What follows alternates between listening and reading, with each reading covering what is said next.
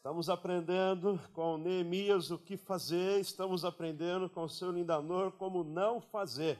O seu Lindanor hoje enfrentou muitas oposições. As oposições fazem parte da vida, às vezes tem dificuldades, tem luta, mas nós vamos aprender hoje com Neemias como vencer as adversidades. Neemias foi um grande líder, um líder extraordinário, uma grande influência conteúdo extraordinário sobre liderança é o livro de Neemias, não tem para ninguém. Não tem James Hunter, não tem John Maxwell, não tem congresso, não tem palestra, não tem simpósio. Quer avançar na liderança? Leia o livro de Neemias. Hoje nós chegamos no capítulo 4 de Neemias, princípios extraordinários para você avançar na liderança, e liderança é fundamental em todos os aspectos da sua vida. O que as empresas mais procuram nos seus voluntários, nos seus colaboradores, é gente que tem liderança. Talvez você pense, não, eu não quero ser chefe, eu não quero ser gerente. Não, não. Liderança é para tudo na vida. Até mesmo para o micro, para o aspecto pessoal é liderar suas emoções, é liderar sua agenda, é liderar o seu tempo, liderar sua casa, a sua família, na educação dos filhos. Liderança é para tudo na nossa vida. Você precisa avançar nisso. Aprendemos muito com Neemias. Neemias estava lá na Síria, trabalhando no palácio do rei Ataxerxes, era uma pessoa de confiança do rei, e lá ele recebe a notícia de que Jerusalém, a sua cidade, está destruída, está humilhada, os muros derrubados, são vítimas de assaltos, a coisa está crítica. Ele se sensibiliza com a situação dos seus irmãos e resolve que vai voltar para Jerusalém. Então, primeiro ele vai orar, ele fica por quatro meses orando e jejuando, então vai falar com o rei, e o rei dá autorização para ele voltar a Jerusalém. Viagem até Jerusalém é longa, demorou pelo menos quatro meses. No melhor das hipóteses, no melhor dos caminhos da época, 1.600 quilômetros de viagem, mas não tem trem-bala, não tem avião, não tem carro, não tem nada. Tração animal, quando não a pé. Depois de meses de viagem, chega a Jerusalém. Assim que chega, já vai inspecionar os muros, vai fazer um projeto já está ali colocando a mão na massa. Então, o capítulo 3 vai mostrar Neemias eh, coordenando o povo. Alguns aspectos da liderança nós aprendemos em Neemias, capítulo 3. Ele vai coordenar o povo, vai incentivar o povo ao trabalho com cooperação. Ele vai exercitar algo que é fundamental nas nossas vidas, que é a comunicação vai passar para as pessoas o projeto que Deus colocou no coração dele, vai motivar, incentivar, vai levar o povo ao trabalho para ser bem-sucedido. Hoje, então, nós chegamos no capítulo 4 de Neemias. Vamos ver aqui um grande líder que enfrenta oposições. O senhor Lindanor estava enfrentando oposições aqui é o seu Manuel da padaria, é o policial que chega para autuar, é o mineirinho que chega para roubar dele ali as expectativas, vai dar certo? Não, vai dar certo não. Mas o seu Lindanor, ele tem algo de bom, ele é perseverante, né? Próximo domingo ele vai continuar e nós vamos aprender a perseverar com Neemias. Vamos aprender então ah, com Neemias, vamos orar? Vamos orar. Feche os seus olhos. Senhor, fale conosco. Nós queremos aprender a tua palavra com esse líder tão inspirador que fez algo extraordinário, motivado e impulsionado pelo teu Santo Espírito. As nações vizinhas, Senhor, admiraram tudo aquilo que o Senhor fez por meio da vida de Neemias. E assim nós queremos também, Senhor, neste mundo, para este tempo, para esta geração, ser os Neemias que o Senhor tem levantado para levar as pessoas a desenvolver o seu melhor potencial, avançar, produzir, vencer, conquistar para a tua glória, Senhor. Então fala conosco, nós clamamos em nome de Jesus. Amém. Glória a Deus. Aleluia. Capítulo 4 de Neemias, versículo 1. A oposição que se levanta contra Neemias é uma oposição ferrenha, é gente que tem posição. Capítulo 1 de Neemias diz assim, capítulo 4, verso 1. Quando Sambalat soube que estávamos construindo o muro, ficou furioso. Furioso. Olha aqui um pouquinho para mim. Ao longo da mensagem eu vou citar aí os diversos outros versículos desse capítulo 4. Fica atento aí para receber tudo que Deus tem para a sua vida. Quando esse sambalate ficou sabendo daquilo que Deus colocou no coração de Neemias e da obra que ele iria fazer, que iria abençoar Jerusalém, ele ficou furioso. Veja, ele não ficou um pouco incomodado, ele não ficou desconfortável, ele ficou furioso. E quem é esse Sambalate? Esse Sambalate é uma pessoa de autoridade, ele é o governador de Samaria, ele foi ah, ali instituído pelo próprio rei da Síria. Ele tem autoridade, ele não tem o menor interesse nas, na reconstrução dos muros. Ele quer que Jerusalém continue é, humilhada, em frangalhos e destruída. Mas não tem apenas esse Sambalate, tem outras lideranças ali da região que se levanta também contra Neemias. Já lemos no capítulo 2 eh, outros dois opositores ferrenhos de Neemias. Capítulo 2 vai falar não apenas do Sambalate, mas vai falar também do Tobias e de um árabe chamado Gesem. Esse Tobias, ele governa uma cidade que fica a leste de Jerusalém, chamado Amon. É, é, ele é um amonita uma pessoa de autoridade e influência. E ao sul de Jerusalém, então, na região ali da Arábia, ah, ah, uma região importante pelo comércio, não é hoje que os árabes são bons comerciantes, tem esse Gesem. Todos esses povos vizinhos querem que Jerusalém continue destruída, então eles se levantam contra Neemias. A oposição é forte, é ferrenha, é poderosa, é articulada e quer acabar com o projeto que Deus colocou no coração de Neemias. Então, esse capítulo 4 vai mostrar é, como é, é, o inimigo, como esta oposição trabalha e é aquilo que nós vemos muitas vezes também se levantando contra a nossa vida. De que forma o inimigo vem para tentar acabar com os nossos sonhos, nossos projetos, para acabar com a nossa estima, para acabar com o nosso bom ânimo, para destruir os projetos que Deus colocou no seu coração. Então, o capítulo 4 vai falar sobre essas adversidades e como Neemias venceu essas adversidades. Primeira das adversidades aqui, num grupo de adversidades que os inimigos colocaram, é a questão da zombaria. Se Sambalate, que é o governador de Samaria, ele começa a zombar dos judeus. Ah, vocês não são de nada, isso não vai dar em nada. Quem são vocês para reconstruir os muros? Vocês não vão conseguir nada. É zombaria, tiração de sarro, está minando ali a autoestima deles. Às vezes acontece isso conosco também. Pessoas acham que você não consegue, que você não pode, que não vai dar em nada, e muitas vezes a gente vai interiorizando isso e vai minando as nossas forças. Capítulo 2 vai falar que uh, uh, uh, esse sambalate vai acusar esse povo, vai levantar uma afronta contra eles, e o pior é que é verdade aquilo que ele está falando. Sambalate vai dizer que eles não têm recursos para reconstruir os muros. Vocês estão duros, vocês estão quebrados, vocês estão na miséria. A pobreza em Jerusalém é geral, você não tem condições. Quem é você para fazer algo novo? Você está devendo na praça, você não tem grana, você não tem condições para começar nada. Veja só o verso 2. Primeiro ele zomba, depois ele fala no verso 2. E na presença de seus compatriotas, de todos de Samaria, ele vai dizer, e dos poderosos de Samaria, ele disse: o que aqueles frágeis judeus estão fazendo? Aqui por frágeis, você lê aqueles pobres, aqueles miseráveis, aquela gente que não tem nada, está na miséria, o que, que eles acham que eles vão fazer? Será que vão restaurar o muro? Irão oferecer sacrifícios? Irão terminar a obra num só dia? Era que se o pessoal de Jerusalém visse ele falando, vocês estão na miséria, mas eles olharam a situação, é de fato a gente está sem nada estamos quebrados. E continua então é, é, é, é, minando essa ação, essa primeira ação de Neemias da reconstrução. Terceiro aspecto desse, é, de tirar a autoestima desse povo é a humilhação. Não bastava zombar, não bastava dizer que eles estavam na miséria. Aí vem o Tobias, e o Tobias vai humilhar mesmo, vai colocar eles abaixo de zero. No verso 13, Tobias, o amonita que estava ao seu lado, completou, estava lá do Sambalate. Pois que construam, em tom de zombaria, pois que construam, basta uma raposa suba lá, para que esse muro de pedras desabe. Aí, meus irmãos, aí, aí ele humilhou, ele colocou abaixo de zero.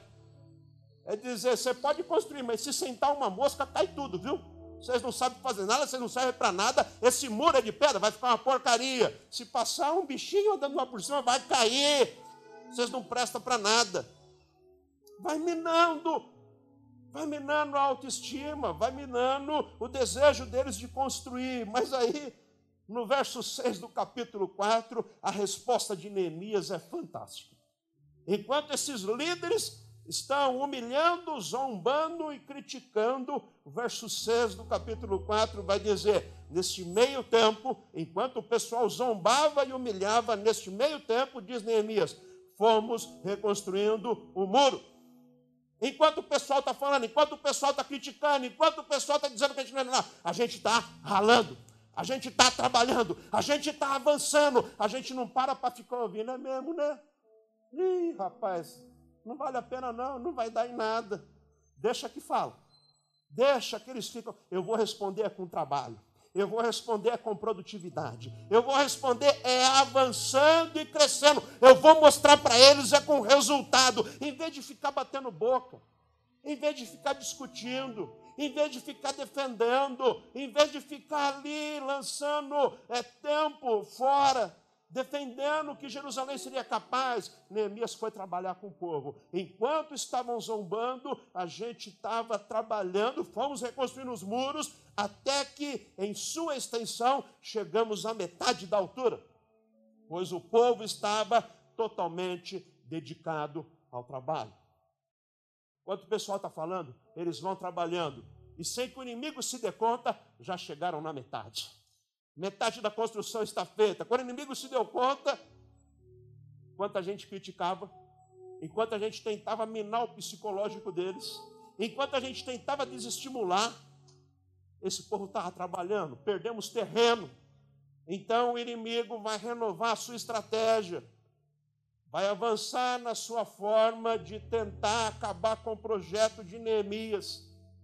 Então as investidas são outras, são mais profundas partir do verso 8, a nova estratégia do inimigo vai ser desorganizar, desestabilizar, dividir, desarticular o povo que estava trabalhando em unidade. O verso 8 vai dizer: todos juntos planejaram, os inimigos, planejaram atacar Jerusalém.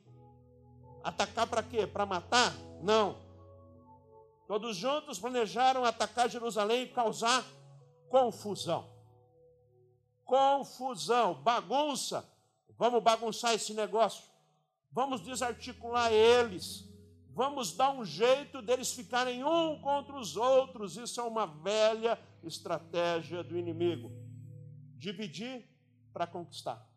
Dividir para enfraquecer. Sabe por que eles estão avançando? Porque eles estão unidos. Sabe por que eles já chegaram à metade da reconstrução dos muros? Porque eles estão juntos. Vamos dividir essa galera. E isso é o que mais tem acontecido nos nossos dias. Famílias divididas, por isso não avança. Tem igrejas que estão divididas. Tem povo que está dividido, por isso não avança. Sempre que tem uma missão, sempre que tem um propósito, todos precisam olhar na mesma direção. Tem que haver convergência, tem que haver um só propósito, uma só missão. Aí o povo avança. A estratégia do inimigo é vamos desarticular eles. Verso 10. Mas estratégia do inimigo mas aí o povo de Jerusalém já chegou numa fase crucial da reconstrução. Lembra que Neemias falou? Enquanto o pessoal estava falando, a gente trabalhava e chegamos na metade do muro? Pois é, chegou na metade. Você já ouviu falar em crise de meia-idade? Crise da metade? Gente que começa tudo e quando chega no meio para. Começa animado, cheio de projetos, cheio de sonhos, começa com todo gás, mas quando chega no meio para. Começa tudo, abre todas as portas e não fecha nenhuma. Inicia com coisa boa, tem bom pensamento. A ideia é fantástica, mas no meio do caminho para. Fica na crise da metade. Nunca vai até o fim. Já começou um monte de negócio, já trabalhou de tudo, já fez de tudo, mas nunca persevera, nunca continua. O povo aqui começa a sofrer essa crise da metade. Crise da metade é algo terrível em nome de Jesus. Profetizo sobre a sua vida. Você vai começar e vai continuar e vai até o fim e vai ser bem sucedido, meu irmão. Não vai parar pela metade, não. Sua família não vai parar no meio. Seu trabalho não vai parar na metade. Você vai ser bem sucedido naquilo que Deus tem colocado no seu coração. Vai até o fim. O povo chegou na metade, aí o verso 10. Talvez aqui tenha o pior dos adversários a ser enfrentado: o desânimo. O desânimo. Como tem gente desanimada? Veja o verso 10 diz assim: Enquanto isso, o povo de Judá começou a dizer: Os trabalhadores já não têm mais forças e ainda há muito entulho, tem muito trabalho. Estamos cansados, está difícil, está faltando coragem, está faltando ânimo, ainda tem muito entulho. Aí conclui o desânimo dizendo: por nós mesmos não conseguiremos reconstruir os muros. Essa talvez é a pior das oposições. A oposição externa é terrível e implacável, mas a oposição interna do desânimo, do desencorajamento, da não vontade de levantar da cama, do ficar pensando não vale a pena, não vou conseguir, não vai dar. É diferente o mineirinho falando do lado que não vai dar. Enquanto o seu lindanor está com a fé, vai dar certo, eu vou construir essa estante. O problema é quando o seu lindanor fala, mineirinho tem verdade, nós não vamos conseguir construir nada, melhor abandonar o projeto. O povo de Jerusalém está neste momento eles estão acreditando que são incapazes, a autoestima deles está achatada. Acabou a vontade de continuar. E o inimigo externo, o inimigo externo continua atacando. Então agora são problemas internos de baixa estima, de desânimo. E o inimigo implacável, avançando em suas estratégias, vai agora para uma das suas principais armas, e nós precisamos aprender a identificar as armas do inimigo, saber quem é o inimigo e identificar as suas armas. Das principais armas do inimigo é trabalhar nas entrelinhas, ser discreto. Tem uma qualidade peculiar do nosso inimigo, que é a camuflagem. Não se engane. O diabo não chega contundente, rabo e chifre, gritando: Vocês estão perdidos, eu cheguei. Não. Ele não vem assim. Ele vem disfarçado. E a gente não se dá conta. O que mais tem nesses dias são isso. Famílias que não se dão conta, pais de famílias que não se dão conta, esposas que não se dão conta, quando quer ver, a coisa está crítica, está acabada, está destruída. Veja só, verso 11. Nossos inimigos diziam, este é o relato de Neemias, as memórias de Neemias quanto à reconstrução dos muros. Nossos inimigos diziam: antes que descubram qualquer coisa, antes que eles se deem conta, antes que descubram qualquer coisa, verso 11, ou nos vejam Estaremos bem ali no meio deles. Vamos matá-los e acabar com o trabalho deles. Antes que eles se deem conta. Antes que eles percebam. A gente vai entrando, comendo pelas beiradas, vai devagarzinho. Quando eles se derem conta, já vai ser tarde demais. Quando eles se derem conta, o filho já se perdeu. Quando eles se derem conta, o casamento já acabou. Quando eles se derem conta, a situação financeira deles já vai estar tão crítica, tão crítica, tão crítica, que para sair de lá é quase impossível. Quando eles se derem conta, a fé deles já terá esfriado, eles não terão mais nenhum comprometimento com Deus, com a obra, com a missão, com nada. Quando eles se derem conta. A camuflagem. Valores do mundo que vai se infiltrando na mente, na vida, nos hábitos do povo de Deus. Mas o que, é que tem, pastor? Não tem nada. Tem nada. Sabe como é? Não preciso mais ir na igreja, porque eu creio em Deus. Eu creio em Deus, eu creio em Deus em qualquer lugar. Sabe como é, pastor? Não tem nada. Eu tenho uma amizade com a moça lá na internet, eu troco mensagem com ela todos os dias. Você não é casado, meu irmão? Sou, mas o que, é que tem? É só mensagem. Tem nada. O que, é que tem? Não estou traindo minha esposa. São só mensagens. É isso que o inimigo quer que você creia. E os exemplos vão ao infinito de situações que a gente vai dando mole. de libertinagem. A gente vai dando mole, o que é que tem? Não tem nada, isso é bobagem. E é isso que o inimigo quer que você pense mesmo. Que é só bobagem e não tem nada. Não tem nada na criação dos filhos, não tem nada. Não tem nada.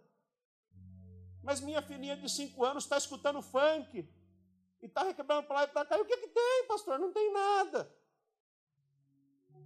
Não tem nada, e não tem nada, não tem nada. O que é que tem, o que é que tem, a gente não vê. E o inimigo está trabalhando nisso. E lá na frente você vai vendo o que vai dar. Escute, isso é a palavra de Deus para a sua vida e para a sua família. Você não pode perder o senso de radicalidade. A todo momento nós estamos semeando, e aquilo que você semeia, você vai colher. Ninguém que semeia manga vai colher abacate. Preste atenção. Fique atento, toma cuidado. O inimigo ele vai entrando assim, de forma sutil. Mas o que é que tem? Pastor, você está falando que eu não posso ouvir nenhuma música que não seja gospel? Não, não é isso, meu irmão. Estou falando que existe dois tipos de música, música boa e música ruim. E você tem que aprender a selecionar entre as duas. E não é só música gospel que é boa, tem música popular que é de excelente qualidade. Tem nada de errado em você ouvir um Roberto Carlos.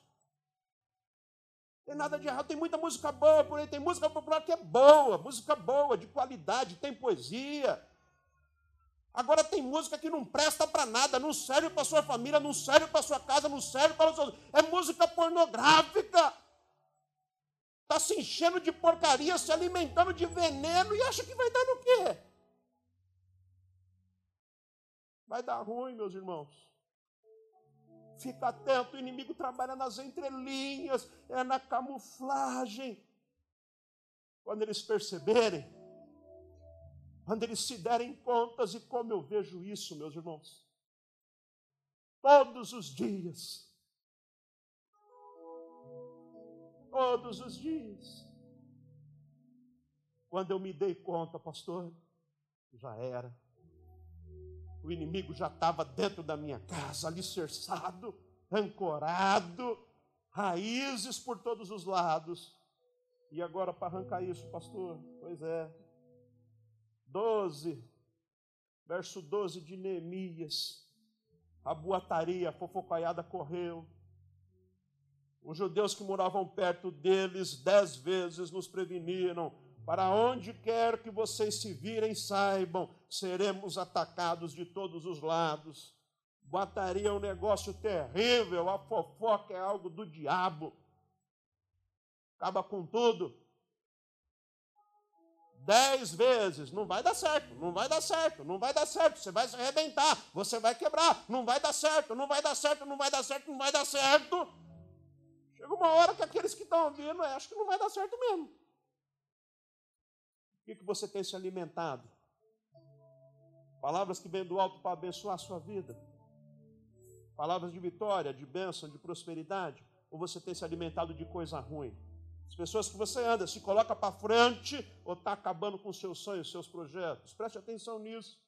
Veja quanta oposição se levanta e tem se levantado contra nossas vidas, irmãos. Os dias são maus. Não se iludam, não é só Neemias que enfrentou adversidade. Nós enfrentamos essas mesmas adversidades. Mas agora, fica atento.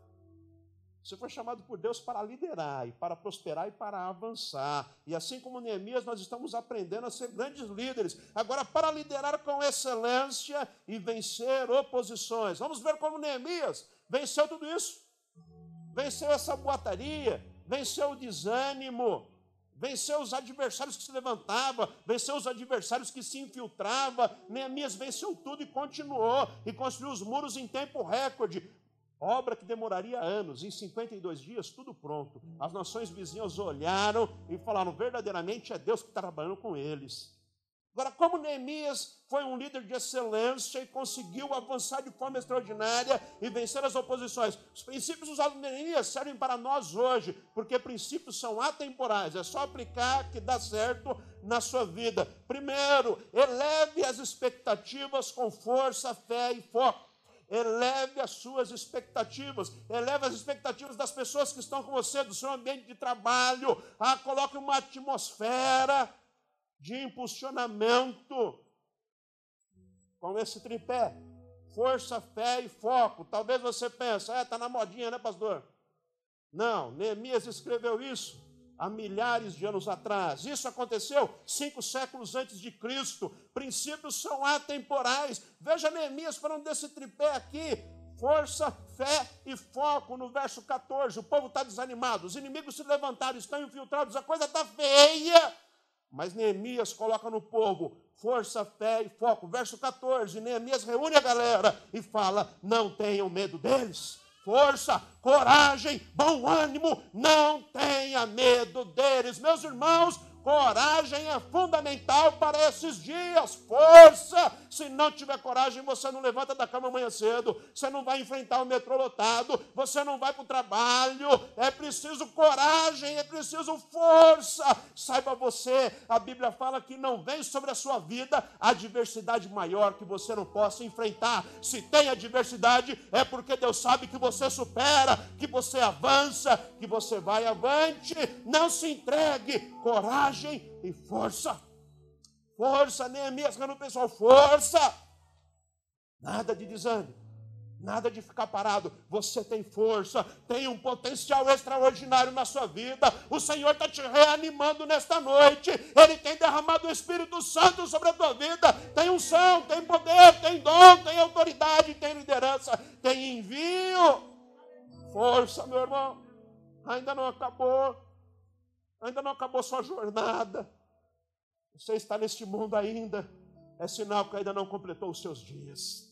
O Senhor te preservou porque Ele tem uma missão para você. Força. O Senhor é contigo.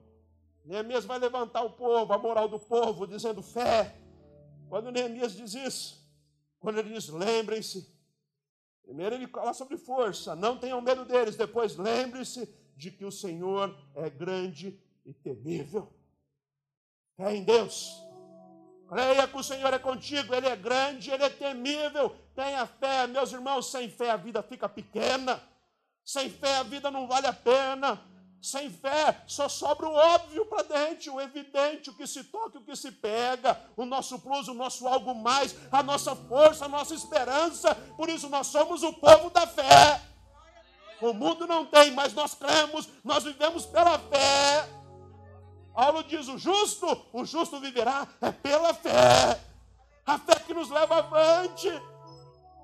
Neemias fala: força e fé. O nosso Deus é temível, meus irmãos. O seu Deus é temível. Ele é supremo, ele é o Altíssimo, ele é todo-poderoso. Ele continua no trono, nos céus e ele governa. Fé em Deus, tenha coragem. Por fim, Neemias completando esse tripé de levantar as expectativas do povo, de levantar a moral, de levantar o ânimo. Ele vai dizer: foco, pessoal. Foco. Foco é quando você apruma a sua visão e olha lá o objetivo, o alvo. Por que, que nós estamos aqui? Por que, que nós lutamos? Por que, que nós perseveramos? Por que, que nós continuamos? Foco, não perca o foco. Se você ficar olhando para a galera, se você ficar olhando para os lados, se você ficar olhando para os outros, está falando, você perde o foco. Tem que ter foco, olhar fixo.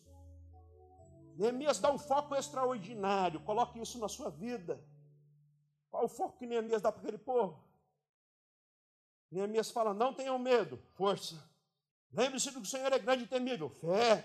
E lutem por seus irmãos, por seus filhos, por suas filhas, por suas mulheres e por suas casas, foco, por isso vale a pena viver, por isso vale a pena lutar. Você luta por quem? Eu luto por quem eu amo, eu luto por quem me ama, eu luto por gente, eu luto por um legado, eu luto por minha casa, por meus filhos, por minhas esposas, eu luto por gente minha, por isso vale a pena viver, lutar e morrer por eles, isso vale a pena. Vamos lá, pessoal, força, fé, coragem, lutem por suas casas, por seus filhos, por suas mulheres, por isso vale a pena. Meu irmão e minha irmã, quando o desânimo começar a bater, lembra: tem gente que conta com você, tem gente que te ama, tem gente que quer você perto, vale a pena, vai à luta. Vai à luta. Isso dá ânimo, isso dá coragem. Tem gente que te ama, tem gente que está contando com você. Vale a pena. Lutem por suas famílias. Lutem por seus filhos. Lutem por suas casas, por suas esposas. Por... Lutem. Vamos à luta. Quando a autoestima estiver baixa, quando estiver na crise da metade pensando em desistir, lembre-se: força, fé e foco. Segundo, para avançar com excelência, você liderar e vencer os obstáculos. Segundo, trabalhe. Trabalhe com toda a cautela e atenção. Precisamos trabalhar mesmo, com coragem, com fé e com foco, mas com toda atenção e cuidado, porque os dias são maus. Cuidado, atenção, fica atento. Veja que Neemias é um líder tão extraordinário, ele não é um alienado. Ele consegue enxergar a real situação, os desafios. Ele não tem apenas um sonho, não é apenas uma utopia. Não é um delírio de Neemias reconstruir os muros. Ele tem propósito, ele tem metas, ele tem objetivo e ele tem clareza.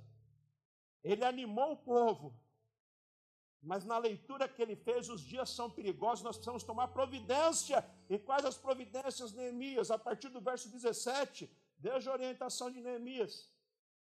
Verso 17 e 18 em diante. Neemias fala: aqueles que transportavam material faziam o trabalho com uma mão e com a outra segurava uma arma. E cada um dos construtores trazia na cintura uma espada enquanto trabalhava. O pessoal está trabalhando uma ligeiro. Não estão alienados. É preciso ficar esperto, os dias são maus, o inimigo está ao nosso derredor, ele está rugindo como um leão, ele tenta tragar aquele que puder, fica atento. Vamos todo mundo comprar arma, pastor? Não. Somos contra o armamento. Levamos a cultura da paz e da vida. Nossas armas são poderosas em guerra, diz o apóstolo São Paulo, e são armas espirituais. Essas são as verdadeiras armas do cristão: é o jejum, é a oração, é a congregação, é a meditação da palavra, é a união dos santos da igreja de Jesus Cristo. Estas são as nossas armas. Empunha suas armas elas são poderosas em guerra e vamos avançar. Alguém já disse que a igreja avança é de joelhos no chão. Aí nós vamos longe. Aí a estratégia do inimigo está destruída. Empunha suas armas, meus irmãos. Neemias fala: nós vamos trabalhar, mas nós temos que ter cautela. A gente não pode deixar de orar a gente não pode deixar de jejuar, a gente não pode deixar de consagrar. Neemias continua falando dessa forma de trabalho com atenção, cuidado e cautela. Versos 21 a 23, mesmo capítulo 4, que estamos desde o início. Desta maneira, prosseguimos o trabalho, com a metade dos homens empunhando espadas, desde o raiar da alvorada até o cair da tarde. Naquela ocasião, eu também disse ao povo: cada um de vocês e o seu ajudante devem ficar à noite em Jerusalém, para que possam servir de guarda à noite e trabalhar durante o dia. Eu, meus irmãos, meus homens de confiança e os guardas que estavam comigo, nem tirávamos a roupa e cada um permanecia de arma na mão. É gente atenta, é gente ligeira, é gente esperta. Não baixe a guarda. O inimigo está esperando por isso. Está esperando você abaixar a guarda, você dar mole. No momento que você deixa de estar na comunhão, no momento que você deixa de orar, no momento que você deixa de buscar o Senhor, você baixou a guarda. O inimigo está pronto para te derrubar. Siga firme, meus irmãos. Coragem, força, foco, fé. Armas espirituais são poderosas em guerra. Utilize a arma certa na hora certa. Você será vitorioso. Terceiro, para ser um grande líder como Neemias, vencer as oposições, mantenha os ouvidos afinados. A audição afinada é fundamental para os dias que vivemos. Porque nós ouvimos tanta porcaria esses dias, meus irmãos. É tanta coisa ruim.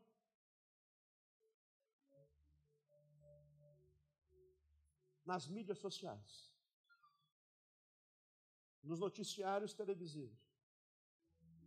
É tanto lixo, lixo tóxico. É mentira da grossa mesmo, da braba. E inventaram um nome que ficou bonitinho, né? É fake news.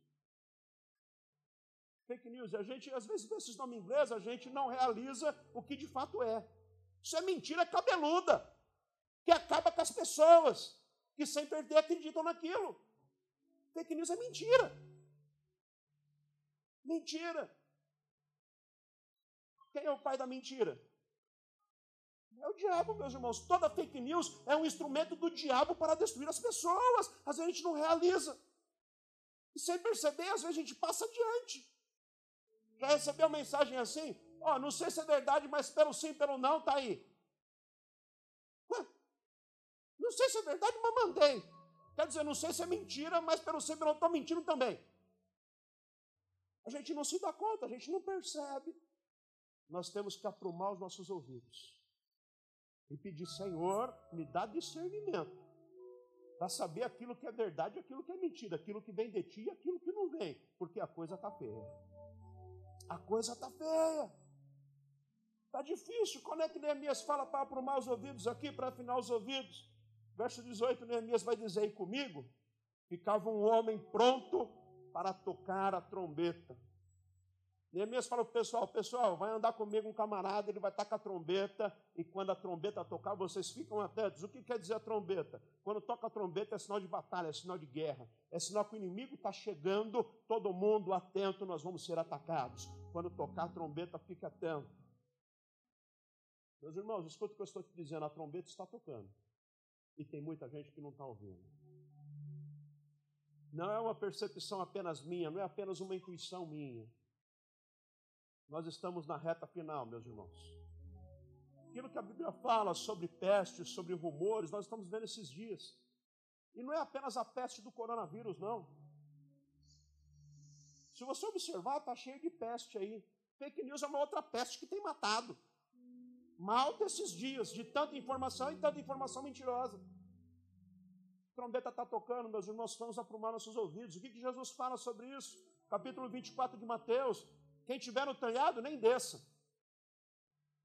Se você estiver no campo, fica lá mesmo, não vai dar tempo de sair de lá. Se estiver na Judéia, fuja para os montes. Ai das grávidas quando chegar aqueles dias. Trombeta está tocando e a igreja não está ouvindo. Porque é tanto ruído, é tanto barulho, é tanta coisa. Chegamos nesses dias, meus irmãos. Jesus chama esses dias de o princípio das dores. Não se engane, não se confunda. É tempo de nós estarmos unidos perseverarmos e avançarmos e ganhar o maior número de pessoas, porque chegamos à reta final.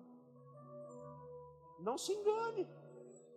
A trombeta está sendo tocada, Jesus Cristo está voltando, fique atento. Aprume os seus ouvidos aí para ouvir a palavra de Deus.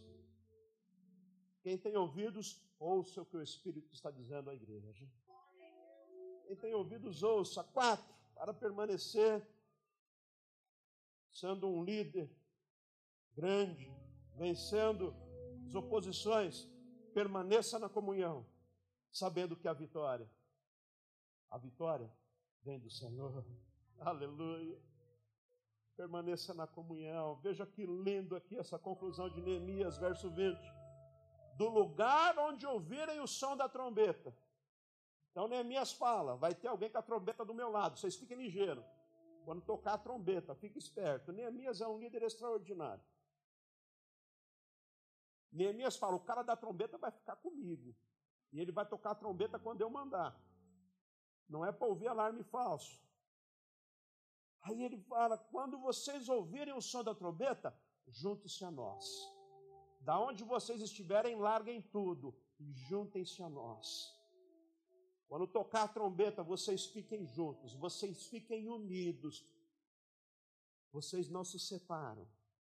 Por quê? Porque, Neemias, quando tocar a trombeta, quando chegar ali o momento do pega. Por que quando tocar a trombeta a gente tem que se juntar? Porque juntos nós somos melhores? Sim, isso é verdade. Porque juntos nós somos mais fortes? Sim, isso é verdade. Porque juntos nós vamos ter mais ideias? Sim, isso é verdade. Porque juntos nós vamos avançar mais? Sim, isso é verdade. Mas não é um desses do argumento de Neemias. O argumento dele é superior a todos. Não é porque junto é mais forte, não é porque junto tem mais criatividade, não é porque. Não, não. O argumento do Neemias é implacável. Neemias fala: virem o som da trombeta, juntos a nós. Por quê?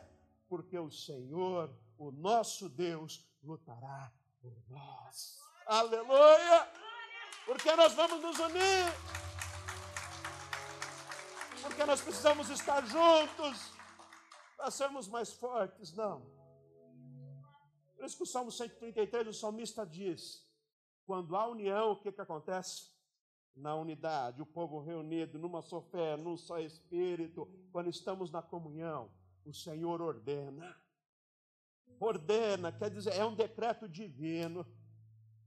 Então, na unidade, está decidido, a minha bênção está sobre a vida dessa gente que está junta tem unidade, tem comunhão, a minha bênção está sobre esse povo. Não tem como perder a batalha, não tem como perder a guerra, não tem como.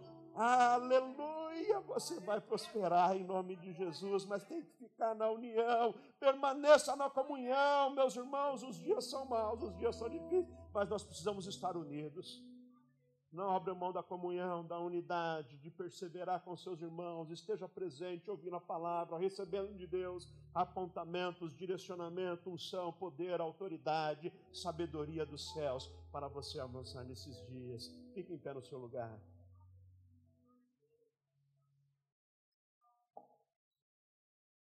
Você precisa exercer poder da liderança que Deus já colocou na sua vida. Você precisa liderar. O Senhor te chamou para liderar. O Senhor colocou o Espírito Santo na sua vida para você liderar. O líder não é um mandão, viu? Não confunda isso daí.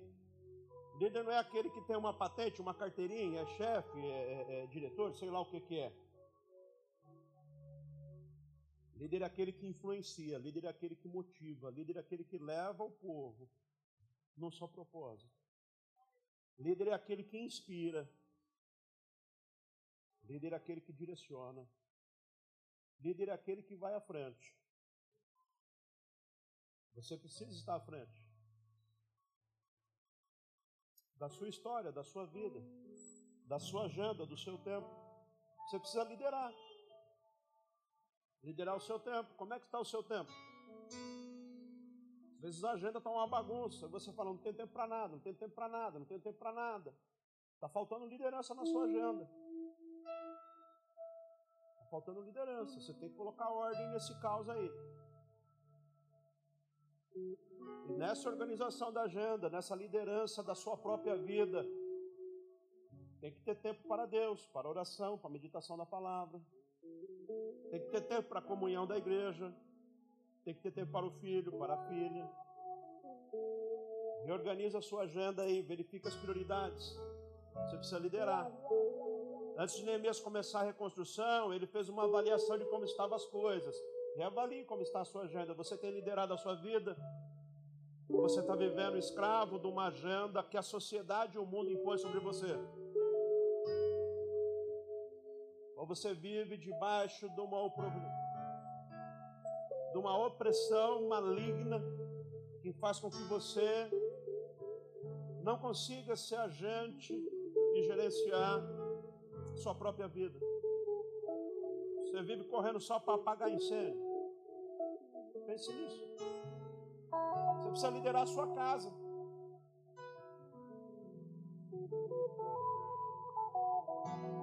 Precisa liderar os seus filhos, você precisa direcionar esse menino, essa menina, influenciar, inspirar. O salmista diz que os filhos são flechas na nossa aljava. Flecha. Se o filho é uma flecha que Deus colocou nas suas mãos, o que você tem que fazer com a flecha?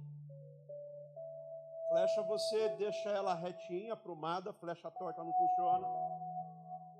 Tem que polir a flecha, ficar bem escorregadinha, avançar, cortando, rompendo. Fazer uma ponta para ela ser incisiva. Deus te deu os filhos, Deus te deu uma flecha, ou duas, ou três, ou quatro, sei lá quantas flechas Deus te deu. E Deus te deu essa flecha e vai chegar o dia de você lançar essa flecha, porque a flecha não foi feita para ficar eternamente na aljava. A flecha foi feita para lançar. E quando chega o momento de lançar, essa flecha tem que estar tá pronta. Para essa flecha estar tá pronta, você tem que liderar esse menino, essa menina. Às vezes nós vemos famílias e casas que quem manda é a criança de 3, 4 anos. Já ouviu falar sobre a síndrome do imperador? Síndrome do imperador, a criança que manda. O imperador é aquele que tem que ter todos os seus desejos realizados. Tem família que vive em função de cumprir e de satisfazer os desejos e os caprichos da criança. Preste atenção nisso na síndrome do imperador. Você tem filhos em casa ou você tem hóspedes em casa? Porque é totalmente diferente. Os hóspedes, quando chega, a gente arreita a cama, põe a comida, põe a mesa, deixa tudo prontinho. Mas às vezes o que nós temos em casa são hóspedes, não são filhos. Preste atenção nisso. Você precisa colocar ordem nisso. Você precisa liderar. Você precisa influenciar. Você precisa, como Neemias, coordenar. Precisa de cooperação. Precisa dividir as tarefas. Veja que liderança é para tudo na sua vida. É para o seu trabalho, é para a sua família, é para a sua vida espiritual, é para tudo. Continue lendo o livro de Neemias. Vamos avançar e não se esqueça. A trombeta está sendo tocada, viu, meus irmãos? Fique atento, permaneça na comunhão. Quero orar por você. Feche os seus olhos um instante. Quero orar por um propósito muito especial aqui esta noite. Neemias estava enfrentando uma oposição feroz.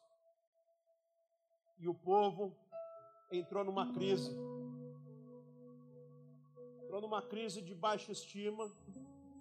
Entrou numa crise de desânimo. O povo olhou e falou: É, nós chegamos à metade, mas não vai dar mais não. Chegamos à metade, mas acabou as forças falar com você que está nessa situação esta noite, que você está nessa crise. Você que está vendo essa transmissão aí, talvez você está vivendo essa crise de desânimo, de desencorajamento, de desesperança. Você que está pensando, acho que não vale a pena. Estou achando que vale a pena, não. É muita luta. Você que está pensando em abrir mão aí do sonho, do projeto, da família, dos filhos, do trabalho Quero te dizer em nome de Jesus: a missão ainda não acabou. Se tivesse acabado, você não estaria mais nesse mundo. Se você está neste mundo, é porque ainda tem missão. E se tem adversidade, é porque o Senhor está te dando força para você transpor essa adversidade. Qual a crise que você está enfrentando? Qual a adversidade que você está passando? Eu quero orar por você. Quero orar por você agora. Talvez a sua crise seja emocional. Talvez a sua crise seja financeira. E muitas pessoas entraram em crise financeira por motivos que nós sabemos.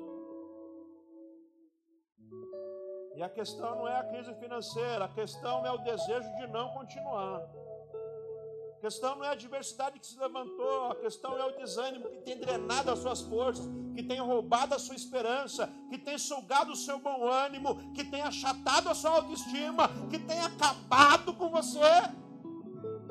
Não dá vontade de levantar, não dá vontade de sair, não tem vontade nem de procurar emprego. Tenho vontade, você que está falando, já fiz currículo, já me inscrevi na internet, não acontece nada, parei larguei de mão, deixei para lá. Saiba que o desânimo é uma estratégia do inimigo para acabar com você. Talvez você está vendo tanta notícia aí, e é aquela boataria que Neemias enfrentou, dizendo: Ó, oh, não adianta, esse ano está perdido, esse ano está acabado, vai dar em nada, o desemprego está ruim, a inflação está pegando e você está enchendo dessas palavras, e você está vivendo aí de uma autocomiseração, você não tem ânimo para nada. Eu quero dizer, isso vai mudar esta noite em nome de Jesus. Em nome de Jesus, em nome de Jesus, feche os seus olhos. E você que está nesta crise agora, em nome de Jesus, em nome de Jesus eu repreendo, eu repreendo o desânimo, eu repreendo em nome de Jesus o espírito maligno e sorrateiro que tem drenado as forças. Em nome de Jesus eu repreendo a baixa estima, a autocomiseração, em nome de Jesus, agora, no poder e autoridade no nome de Jesus, eu repreendo a depressão, a melancolia, em nome de Jesus, eu repreendo a voz maligna que tem soprado nos seus ouvidos, dizendo: você não pode, você não consegue, você é feio, você é burro, você é pequeno, você não vai, não vai dar certo. Em nome de Jesus eu repreendo. Eu repreendo este pensamento que vem sobre a sua mente, dizendo a vida não vale a pena, tire a sua vida, é melhor morrer. Eu repreendo em nome de Jesus. Em nome de Jesus eu desmascaro esse espírito maligno de suicídio.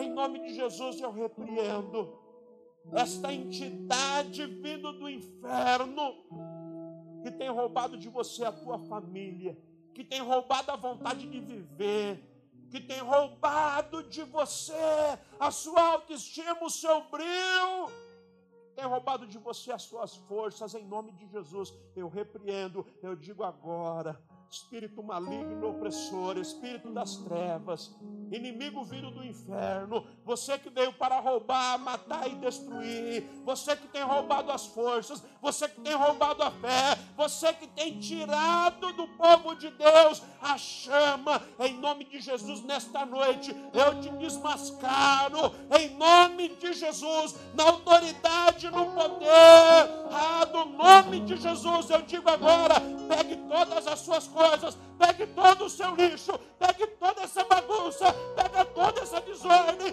pega toda essa influência das trevas. Eu digo, sai agora, no nome de Jesus, e não volte mais. Em nome de Jesus eu declaro libertação. Em nome de Jesus eu clamo, vem agora Espírito. Vem agora Espírito Santo de Deus preencha essa casa, preencha esse lar, preencha esse coração, preencha essa mente, cada canto, cada espaço, em nome de Jesus. Você é um filho amado de Deus, meu irmão. O Senhor tem projeto e tem plano para a sua vida. O Senhor sonhou com você. Receba essa palavra na tua vida, em nome de Jesus, minha irmã. Ele te ama, ele morreu por você, você tem valor. Quero te dizer, você é linda, você é bonita, você é especial. Em nome de Jesus, você que tem se olhado no espelho. E até agora, por uma influência maligna, você tem se achado feia, menor, pequena. Isso é uma estratégia do diabo, eu desmascar agora em nome de Jesus. Ele tem imposto um senso opressor e maligno de perfeição um estereótipo de perfeição. Isso é maligno. Isso tem roubado de você a sua alegria, a sua paz. Você nunca acha que está bem, você nunca acha que está legal. Você sempre se sente feia. E com esse sentimento de inferioridade você se sujeita. Sempre num relacionamento você está em total desvantagem. Sempre que você se aproxima de alguém, você está totalmente indefeso, exposto. Em nome de Jesus, receba essa palavra hoje sobre a sua vida, minha irmã. Receba essa palavra em nome de Jesus. A partir de hoje, o inimigo não vai mais te assolar com isso. Está repreendido em nome de Jesus. Em nome de Jesus. Saiba que você é bela. Saiba que você é especial. Saiba que Jesus Cristo morreu por você. Saiba que o Pai Celestial te ama. E Ele está preparando para você um novo tempo de relacionamentos saudáveis, sadios. Gente que vai valorizar você por aquilo que você é, não pela sua aparência. Vai honrar você pelo seu caráter vai honrar você por aquilo que você traz na sua história de vida. Nós temos que acabar com esse espírito maligno, opressor e miserável, que Faz com que nossos adolescentes olhem no espelho e nunca se achem bem. Faz com que nossos jovens desejem tirar a vida, porque sempre se acha quem, sempre se acha menor, sempre se acha devedor. Desmascarar isso daí, meu irmão. Você é o Neemias para essa geração. Você tem que desmascarar a artimanha do inferno. Levantar a moral da sua gente. Vamos polir essa flecha aí, vamos apontar ela e vamos lançar com o destino certo para a vitória em nome de Jesus. Em nome de Jesus. Qual a crise que você está passando agora? Você está com crise aí no seu trabalho, crise no seu casamento, crise na sua autoestima. Em nome de Jesus, coloque no altar do Senhor agora. Coloque no altar do Senhor. Em nome de Jesus, eu ministro na sua vida um novo tempo. As tuas mãos aos céus um instante. Renda-se ao Senhor. Renda-se ao Senhor. Renda-se ao Senhor. Diga, Senhor, tire de mim esse sentimento. Tire de mim essa agonia. Tire de mim, Senhor, esta opressão. Tire de mim essa vontade de lançar tudo fora. Tire de mim, Senhor, este desejo. Tire de mim, Senhor. E em nome de Jesus eu ministro na sua vida um tempo de bom ânimo, de coragem e de fé. Em nome de Jesus eu ministro na sua vida um tempo de liderança. Você vai liderar a sua agenda, você vai liderar os seus sentimentos, você vai liderar a sua casa, você vai liderar no teu trabalho, em nome de Jesus, assim como Neemias tinha o espírito de excelência que o capacitou, o capacitou para ser um líder extraordinário. Eu ministro sobre você que está aqui, sobre você que está agora acompanhando online aí. Eu ministro a unção, o poder, a autoridade de liderança para avançar conquistar, multiplicar. Em nome de Jesus eu abençoo você, a tua casa, a tua família. Em nome de Jesus eu abençoo os sonhos que Deus tem colocado na tua vida, os projetos de Deus para você. Em nome de Jesus eu abençoo você.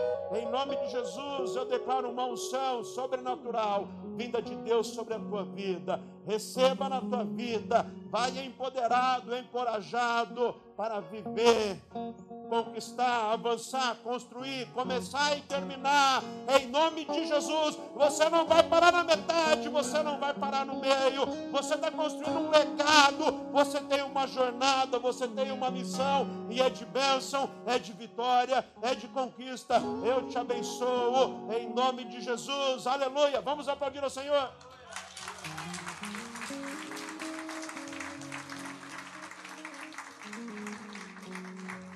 Vamos receber os pedidos de oração. Pode ficar em pé só mais um minutinho. Vamos orar aqui pelos necessitados e em seguida eu vou em em você, empoderado para viver um tempo de liderança inigualável na sua vida. Boa